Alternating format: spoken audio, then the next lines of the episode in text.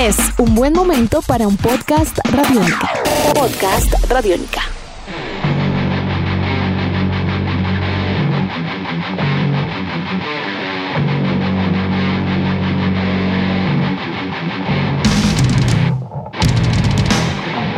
Saludos Radiónica, el día de hoy nos encontramos realizando un podcast muy especial, una nueva edición de Rock and Roll Radio a nivel de este formato muy esperado por todos ustedes. Continuamos con nuestra serie de podcast y bueno, qué mejor el día de hoy que acercarnos a otros de estos grandes temas para los amantes de la música que estaremos tratando un poco alrededor de las plataformas digitales o la música en físico. Así que quiero dar la bienvenida en estos momentos a Andrés Durán, arroba Andrés Durán Rock, quienes habla Héctor Mora, arroba Mora Rock and Roll. Muy buenas Andrés. Andrés, ¿cómo va todo para este podcast? Muy bien, Héctor, muy contento de poder estar aquí de nuevo y especialmente con usted, con el gato Murcia, con Juanelo, con todos los que hacen pues posible esta realidad del Rock and Roll Radio Podcast. Una nueva entrega que el día de hoy nos estará llevando alrededor de una, digamos, una charla muy amena frente a no solamente qué nos gusta o qué les gusta a los oyentes, que es lo más importante para todos, sino sencillamente una realidad, como lo viene a ser el disfrutar la música en formatos físicos o disfrutarla a través de streaming, pues con múltiples plataformas que se encuentran en el mercado el día de hoy. Antes de entrar ya a ahondar un poco sobre el tema, Andy, yo quisiera dejar en claro pues que somos partidarios siempre de la libertad, de que cualquier persona puede elegir la mejor manera de disfrutar la música siempre y cuando pues haga eso, sencillamente apoyar sus artistas y disfrutar un poco del arte. Tiene usted toda la razón, cada, cada, quien verá cómo se acomoda a su realidad de vida, ¿no? A su realidad de ver y escuchar eh, la música. Sí, sobre todo es porque pues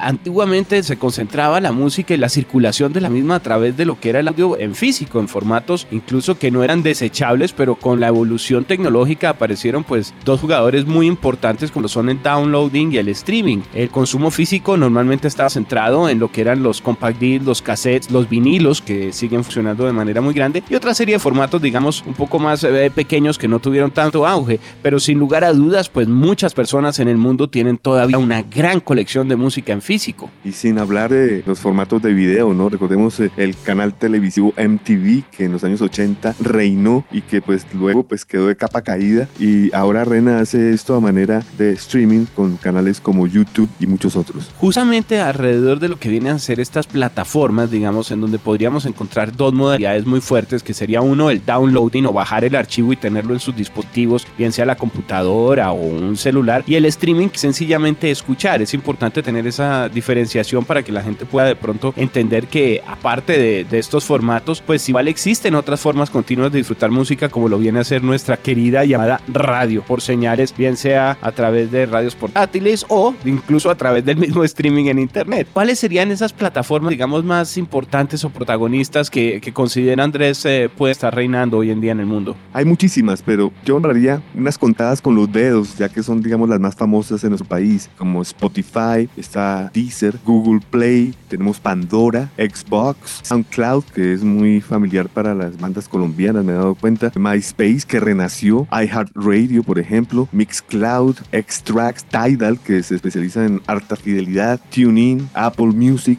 Podemos dejar ahí, ¿cierto? Yo creo que con eso estamos eh, abarcando una buena parte del mercado. Simplemente complementaría con que las posibilidades, pues a nivel de música digital, obviamente son infinitas. Y en ese orden de ideas, tal vez uno de los más grandes vendría a ser Spotify, que cuenta con 271 millones de usuarios activos al mes, Andrés, de los cuales se estima que 124 millones utilizan un servicio que es el premium, sin publicidad, es decir, pagando. Eh, tenemos pues a Deezer que tiene 16 millones de usuarios, de los cuales 6 millones aproximadamente son servicio premium, o sea, la diferencia es gigantesca si nos damos cuenta entre estos dos. Apple Music tiene 70 millones de suscriptores. Usted de todas maneras habló también, por ejemplo, de Google Play, que es un sistema especial porque este viene para todos los computadores con sistema operativo Android. Calculan que esta tiene más o menos alcance a unos mil millones de personas en el mundo. Y YouTube se calcula que tiene más o menos un eh, trabajo de más de 1.5 billones de personas que visitan la plataforma para el consumo de música. Ojo, eso no significa que estén afiliados, ¿no? Es verdad, y no significa también que solo sea eh, una canción del grupo. Ahí, ahí podemos eh, poner en el mismo paquete documentales, películas, entrevistas, EPKs, clinics, qué sé yo, un sinnúmero de cosas relacionadas a la música. Podcast Radiónica. Yo creo que para comenzar a hablar un poco sobre este tema, podríamos comenzar realmente por el lado del fanático, el lado de lo que viene a ser el consumidor de música habitual. Por ejemplo, Andrés, usted me imagino todavía tiene una fonoteca grandísima. ¿Cuántos discos más o menos podemos estar hablando que tiene usted en estos momentos? Unos 12 mil discos aproximadamente. ¡Wow! ¡Qué bien! 12 mil. Bueno, perfecto. Yo llego más o menos como una tercera parte de ese número. Sin embargo, pues considera uno que tiene una fonoteca eh, amplia, surtida, aunque hay que aceptarlo. Para los melómanos y los amantes de la música, nunca será suficiente tener los discos que tienen. Siempre hay cosas que uno va a querer buscar y demás. Usted, por ejemplo, sigue buscando discos, aún con las posibilidades del streaming y que tienen unos catálogos, pues prácticamente muy, muy, muy grandes. No me atrevo a decir limitados, porque hay cositas que uno no consigue. Pero, por ejemplo, ¿sigue comprando discos aún con esas plataformas? Claro que sí. Como buen coleccionista, sigo comprando música, sigo investigando y pues eh, antes eh, era más difícil porque tocaba obligatoriamente viajar a almacenes eh, puntuales de vinilos, por decir algo, pero ahora no, ya todo se puede hacer vía internet. ¿Cuál sería ese placer que podemos de pronto destacar entre lo que vienen a ser, lo que buscan todavía los amantes de la música en físico? Bueno, lo más importante es tener algo físico, como su nombre lo dice, no comprar aire. Ya una gran parte de la generación de la primera década de los 2000 parece haberse cansado de comprar aire y resuelven buscar el formato físico, ya sea el vinilo, el cassette ha regresado, así que es, es bastante puntual ese, ese aspecto. Pero yo diría que el más importante para personas que estamos en esto muchos años es eh, el sonido. ¿Cuál de los formatos pues lleva un mejor sonido? pues ya está visto que el, vinilo es más cercano que hay de lo que recoge la aguja en el plástico hacia los parlantes de la sala de la casa. Es lo que quisiera el artista presentar de lo que logró el estudio. Mientras que pues el CD, los formatos digitales ya viene modificada esta fórmula de alguna u otra manera. Y, si no es modificada, porque pues hoy en día ya hay tecnología para hacer sonar mejor de lo mejor las cosas digitales, pues eh, también eh, es costoso esta tecnología que actualmente está entrando en el mercado como es el streaming audio. Yo les diría que eh, además el streaming dependiendo de la modalidad, porque algunos servicios por ejemplo tienen o se caracterizan, usted mismo mencionó por ejemplo Tidal en, en lograr mantener unas características del producto un poco superiores al estándar, a veces la señal viene comprimida y para los amantes de la música creo que el poder disfrutar de un sonido cálido, de un sonido que sea un poco más amplio, en donde los detalles se perciban un poco más, sigue siendo algo muy, muy valioso y muy especial, ¿no? Ni hablar del problema que pueden tener cuando no hay señal de internet, porque hasta ahí llegó la música en el aire, como usted bien dice, o en la nube. No hay nada como el, el placer y la certeza que puede dar el que usted quiera encontrar un artista o disfrutar de una canción y puntualmente pueda no solo tenerla y disfrutar, digamos, del arte y todas las cosas que vienen con el empaque, sino tener la seguridad de que la va a escuchar. ¿Dónde me deja usted todos eh, los que hicimos parte de una generación que, entre comillas, quemaban CDs, ya sea para DVD o ya sea para audio, y que después de unos años se cristalizan muchos CDs y, pues ya no suenan, se patinan, saltan? Otros en lo que viene a ser eh, el sello o, la impresión también se cristaliza o se levanta de mero disco y se vuelve complicado que esto suceda dentro de las máquinas para hacer el display de ellos. Entonces es bastante complicado haber sorteado con una tecnología que supuestamente era lo mejor de lo mejor y después de unos años eh, yo personalmente tengo muchas cosas que, que quemé, que grabé en estos DCs y que hoy día me da miedo meterlos a una máquina en primer lugar porque la puede dañar o simplemente porque lo introduzco y ya patina, ya salta y no lee los años que eh, han cristalizado la información. En orden de ideas, digamos que el hecho de tener un material que perdure tendría una ventaja en buena medida en formatos como el vinilo, pero también digamos en el mundo digital está esa garantía frente a la cual encontramos en un formato estándar, bien sea el que sea de la plataforma a nivel de compresión o de detalle, pues la gente puede acceder a él. Usted dice muy importante, qué pena interrumpirlo, y es que eh, esta información eh, sonora en vinilo puede durar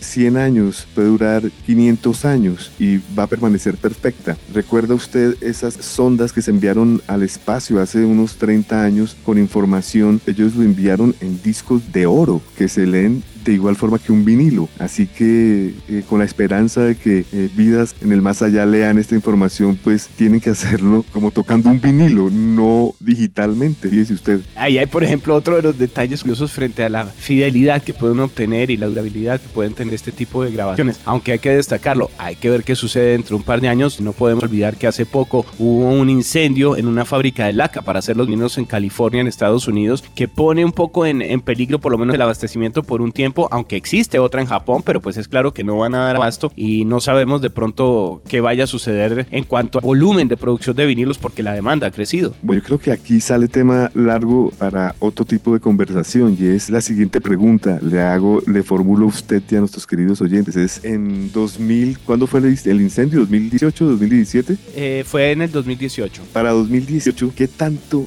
le importaba a la compañía que estaba almacenando ese material, ese material. Porque déjeme decirle que este pimponeo que ha habido con los sellos disqueros a partir de 1998, de BMG es comprado por la no sé qué, que eh, usted sabe cómo ha sido todo Una absorbe la otra, sí, por montones. Entonces, ellos eh, eh, en su mayoría cuando entregan el paquete musical, por decir algo, porque en, muchas ocasiones no es solo la música, sino electrodomésticos o automóviles, qué sé yo, pueden ser muchas cosas, en qué grado de importancia almacenaron estos masters. A mi manera de ver, esto estaba ahí guardado desde hace unos 10 o 15 años, sin importarle a nadie, resurgen los vinilos, comienza a existir la urgencia de encontrar dichos masters para lanzar lo que se llama, bueno, los 40 años de tal producción con canciones extras, bueno, como todos ustedes saben, el paquete que se vende, que está en las cintas master. Entonces, cuando llega, esto se descubre precisamente por eso, ¿no? Porque estaba tapado, la cosa estaba tapada y me imagino que Guns N' Roses habrá llegado a hacer su especial box set, claro, terrible esto porque no hubo consideración para un almacenamiento idóneo.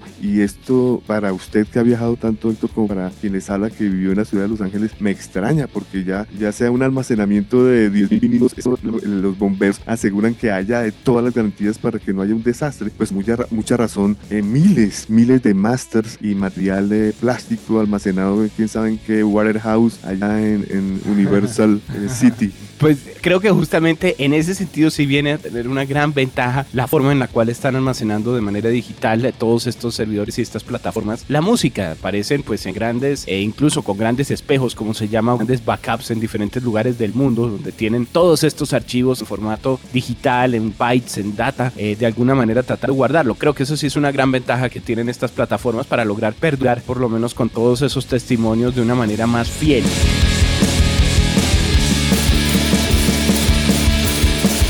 Andrés, hablemos un poco de lo que es el repertorio, porque si bien pues uno dice la calidad, me gusta de pronto un poco más la, la calidez, el trabajo, el, en general el sonido y la apreciación que uno puede tener, por ejemplo, en los formatos físicos con el vinilo, digamos que hay una serie de grabaciones y una serie de plataformas que ofrecen productos de todas maneras de una calidad competitiva. Hablemos de ese catálogo. Realmente pues son tan amplios como uno pensaría, porque le confieso, a veces el tiempo ha pasado, hay que aceptarlo, pero en algunas de estas plataformas, incluso las más famosas, a veces usted va a buscar algunas canciones y no es que estén del todo así como tan completo. Bueno, yo le daría dos respuestas. Yo he calculado más o menos del 100% de producciones que hay en la humanidad, por decir algo, desde el blues hasta nuestros días, eh, digamos en la plataforma principal que es Spotify, eh, yo creo que está por ahí el 65-70%. ¿El por qué? Respuesta rápida, pues porque hay muchas bandas que, que no fueron lanzadas en CD, muchas eh, problemas legales, otras, bueno, miles de motivos por los cuales no, no están y punto. No es perfecto, el Internet no lo puede tener todo. Por otro lado, quien les habla era un poco escéptico de este tipo de, de plataformas y hoy en día me, ha vuelto, me he vuelto un adepto, pero por eh, el ángulo que me incumbe. Por eso decía que cada cual verá cómo utiliza las plataformas a su servicio. ¿no? Yo como productor de radio me doy el gran gusto, por ejemplo, de escuchar la colección completa de Albert Collins para ver cuáles son los vinilos que tengo que conseguir. Ahí ¿Y si está completa? ¿Y si está completa, por ejemplo? por supuesto que no, por lo que le acabo de decir. Ah, ok,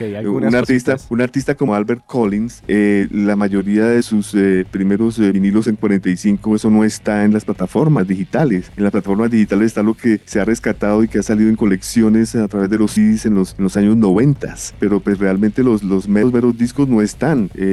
hay que asesorarse de libros o otras plataformas digitales para, para uno entender mejor eso. Yo recomendaría, por ejemplo, Discogs, que es una plataforma donde, donde si quieres ver toda la discografía de Albert Collins, ahí sí aparece toda, incluyendo los que no están en estas plataformas porque lo han ingresado personas coleccionistas que tienen estos discos en su casa y pues que pues obviamente no les importa si existen o no en estas plataformas. A nivel general, por ejemplo, yo siempre hice una prueba alrededor de artistas como Eric Clapton, en donde encontraba uno que básicamente el catálogo estaba centrado o en discos muy populares o en los famosos grandes éxitos y de esa manera la carrera de un artista pues la resumían en uno o dos discos que eran los de colección con sus canciones más representativas Sin embargo, creo que a medida que se ha ido popularizando un poco este formato, por un lado se han preocupado por ir mejorando poco a poco los catálogos, así no esté todo. En realidad, todavía, pues no hay muchísimas cosas que, como usted bien dice, incluso por derechos no son todavía autorizadas para formar parte de esos catálogos, pero sí creo que ha favorecido mucho esa una música nueva, digamos, música de unos 20 años para acá, una música que de alguna forma y artistas que han comenzado a desarrollarse ya pensando en su distribución y en su negocio a partir de las plataformas como un eje principal. Ha mejorado muchísimo esto, tiene usted toda la razón, pero pues hay falencias que no van a, no van a mejorar. De un ejemplo, si nos vamos a los eh, mediados de los años 80 con estos sellos especializados en eh, guitarristas virtuosos, como la Swan, como la Relativity, como la Charnel Records, algunos de estos sellos desaparecieron. Entonces, pues no hubo negociación de ellos hacia otros, sino lo que quedó, quedó. Entonces, vaya, difícil, bastante difícil. Yo hablaba de eso con Marty Freeman, por ejemplo, que tiene algunos trabajos que no están en Spotify ni ninguna plataforma, pero pues ni modo, ¿no? no quedaron ahí. Quedaron para los coleccionistas y las copias que queden todavía en algún lugar del mundo, en alguna tienda, donde están esperando esos discos a ser comprados. Exacto, son discos costosísimos, pueden ser discos de 500 dólares, de 1000 dólares. Wow, wow. Podcast Radiónica. En ese orden de ideas también creo que para el artista cambia un poco la forma de llevar su música hacia el público. De todas maneras hay que destacarlo y tengo aquí algunas cifras importantes que van también dependiendo de los catálogos. Lo que hablábamos ahorita, por ejemplo Spotify tiene un catálogo muy muy grande, cada uno tiene su especialidad. Deezer por ejemplo es una plataforma francesa, uno normalmente encuentra ahí mucho material europeo que no encuentra en plataformas norteamericanas, así como lo puede ser Pandora que lamentablemente no está en nuestro país, pero que es una plataforma que recomiendo, es, es pequeña, esa es de 6,5 millones de suscriptores solamente. Pero en ese orden de ideas, por ejemplo, desde el punto de vista del artista, usted sabía, Spotify paga 0,00437 centavos de dólar por reproducción. Es decir, usted requiere unas 336 mil eh, pasaditas más o menos a nivel de reproducciones, 337 mil para alcanzar unos 1.400 dólares mensuales para un artista. Deezer, por ejemplo, paga un poquitico más, paga 0,00624 centavos de dólar. Pero si damos cuenta, estas cifras igual todas son muy pequeñas. Una, por ejemplo, que paga eh, mucho mejor podría ser Apple Music, que paga 0,00735 centavos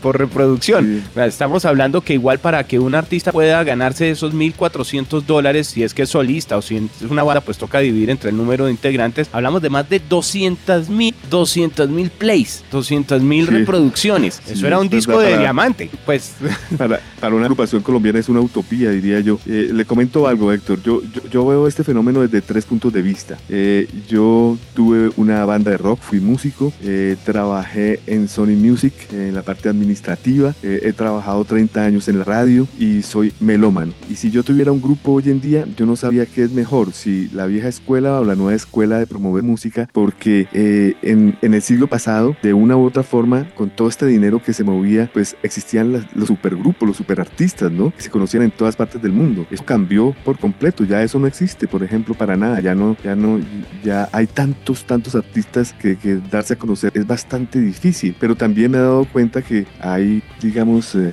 subgénero de moda que en el verano pueden golpear en determinados sonidos para que haya lo que usted dice, ese, ese clic de millones de personas, pero es muy fugaz, es el momento de rumba y chao. Eh, es, es, es, bastante difícil para mí desde esos cuatro, las cuatro dimensiones musicales determinar qué tan bueno o qué tan malo es este, este, esta realidad que se está planteando hoy en día que está tomando forma. No, no podemos decir que es la definitiva, esto ha venido cambiando poco a poco, poco a poco, tanto así que fíjese usted que que los que comenzaron esto han reencauchado, ¿no? Napster ya volvió a reencauchar, MySpace también, y pues además no poder todos están viendo a ver cómo se acomoda este negocio, porque definitivamente es eh, una lotería, es una ruleta rusa, y no se ve el dinero como antes, ¿no? Aquí la cosa tiene que ser más del do it yourself y, y olvidarse de, de, la, de, la, limusina, de, de la suite en penthouse. Recientemente escuchaba yo una entrevista de un joven guitarrista que se llama Pliny, que es la nueva sensación de la nueva era de la guitarra. Él es australiano y, y él es del, pues precisamente por ser tan joven y hacer parte de, de, lo que estamos hablando, él decía que a él no le interesaba salir de gira de Australia porque se gastaba mucho dinero y mucho estrés y mucho complique. Entonces fíjese usted, si, si, si estuviéramos viendo en el siglo pasado, eso que no le gusta a Pliny, pues se encargarían el sello disquero de hacerlo y él estaría en la limusina tranquilo, por decir algo. Entonces, pues es, es, es ambigua la cosa, ¿no? Ahí hay que ver que, por ejemplo, hay muchos músicos hoy en día, Héctor, que utilizan únicamente por por decir algo, YouTube. Hay tremendos músicos de YouTube. Entonces, por ejemplo, músicos como David Townshend en su último álbum, fuera de que tiene un baterista sueco que ha trabajado con Meshuggah, el super baterista,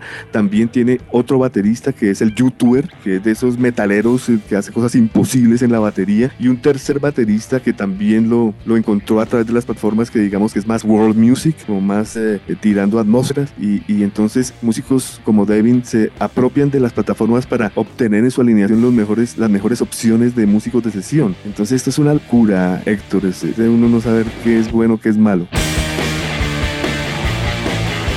De todas maneras, lo importante es la gran versatilidad que tienen estos formatos para bien sea a partir de ser un músico o un simple fanático, disfrutar justamente del arte. Creo que retomando un poco ya para concluir en lo que viene a ser esta emisión, tenemos la visión desde lo que es el fanático de la música, en donde encuentra un catálogo pues muy grande, digamos ilimitado entre comillas, porque sí quedan ciertos huecos, pero de alguna manera puede acercarse muchísimos artistas de muchas Muchísimo, latitudes claro. y muchas canciones por el stream. La música es tan grande, Héctor, que eh, ese, ese, ese 70% que yo mencionaba, pues no le alcanza la vida a uno para escucharlo.